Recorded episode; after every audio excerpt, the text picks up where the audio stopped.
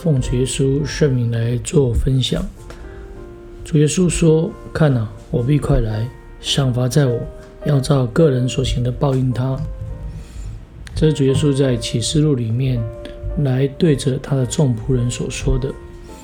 而在苦难的世界里，天灾人祸到处可见，因此，对一个心中有神，而他的内心也具备良善、爱心的人来说，应当来救济在灾难中的一些啊不幸的人，以发挥啊神给我们的爱当中的一种良知以及良人，更能够显明我们天赋慈悲的一个心怀，因为那不怜悯人的。也要受不怜悯的审判。箴言十七章五节里面这样谈到：戏笑穷人的是入没造他的主，幸灾乐祸的必不免受罚。真神为了考验人的爱心，他安排穷人在富人的当中，好叫富人能够帮助这一个比较贫穷的人。因此，在这个当中可以显出神他奇妙的一个爱。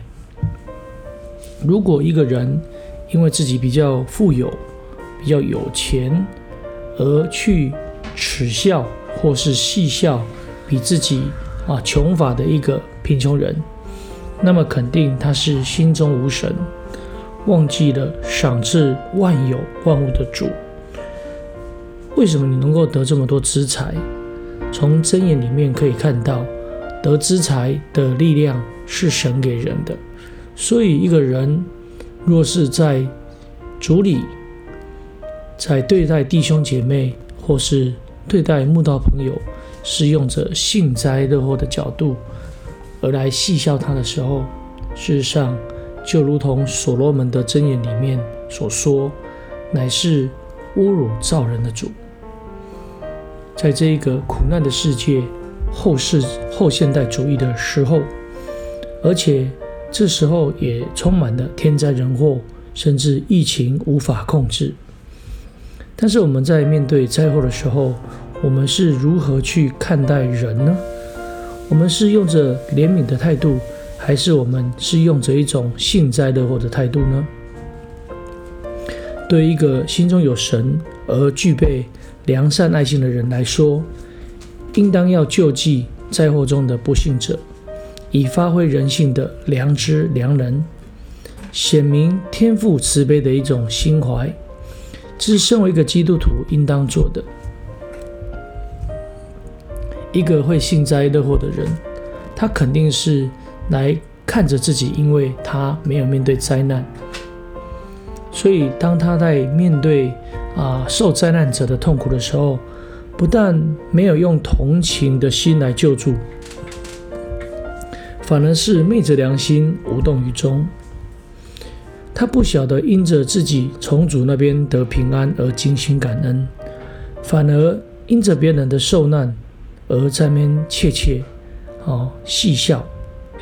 那这种心态的人，最后会来受到。掌管祸福的真神的一种刑罚，而刑罚的日子来临时，他必定会凄惨。所以在主耶稣再来的日子里面，我们会知道赏罚在主，要照着个人所行的报应他。因此，我们回到主耶稣的论述里面，他说：“你们富足的人有祸了，因为你们受过你们的安慰；你们饱足的人有祸了。”因为你们将要饥饿，你们喜笑的人有祸了，你们将要哀痛哭泣。所以这是对着那一些富足的人，没有怜悯的人，对着那些饱足的人，不知道啊这世界穷苦的人的那一种人的一种啊提醒，甚至对于那一种面对苦难的人，他还在嬉笑的人，他最后的面对的事情，也就是要哀痛哭泣。求主帮助我们，在神所赏赐的时间空间里面，我们能够存着怜悯的心来帮助，甚至我们不幸灾乐祸。感谢神。最后，我们将一切荣耀颂赞都归给天上的真神。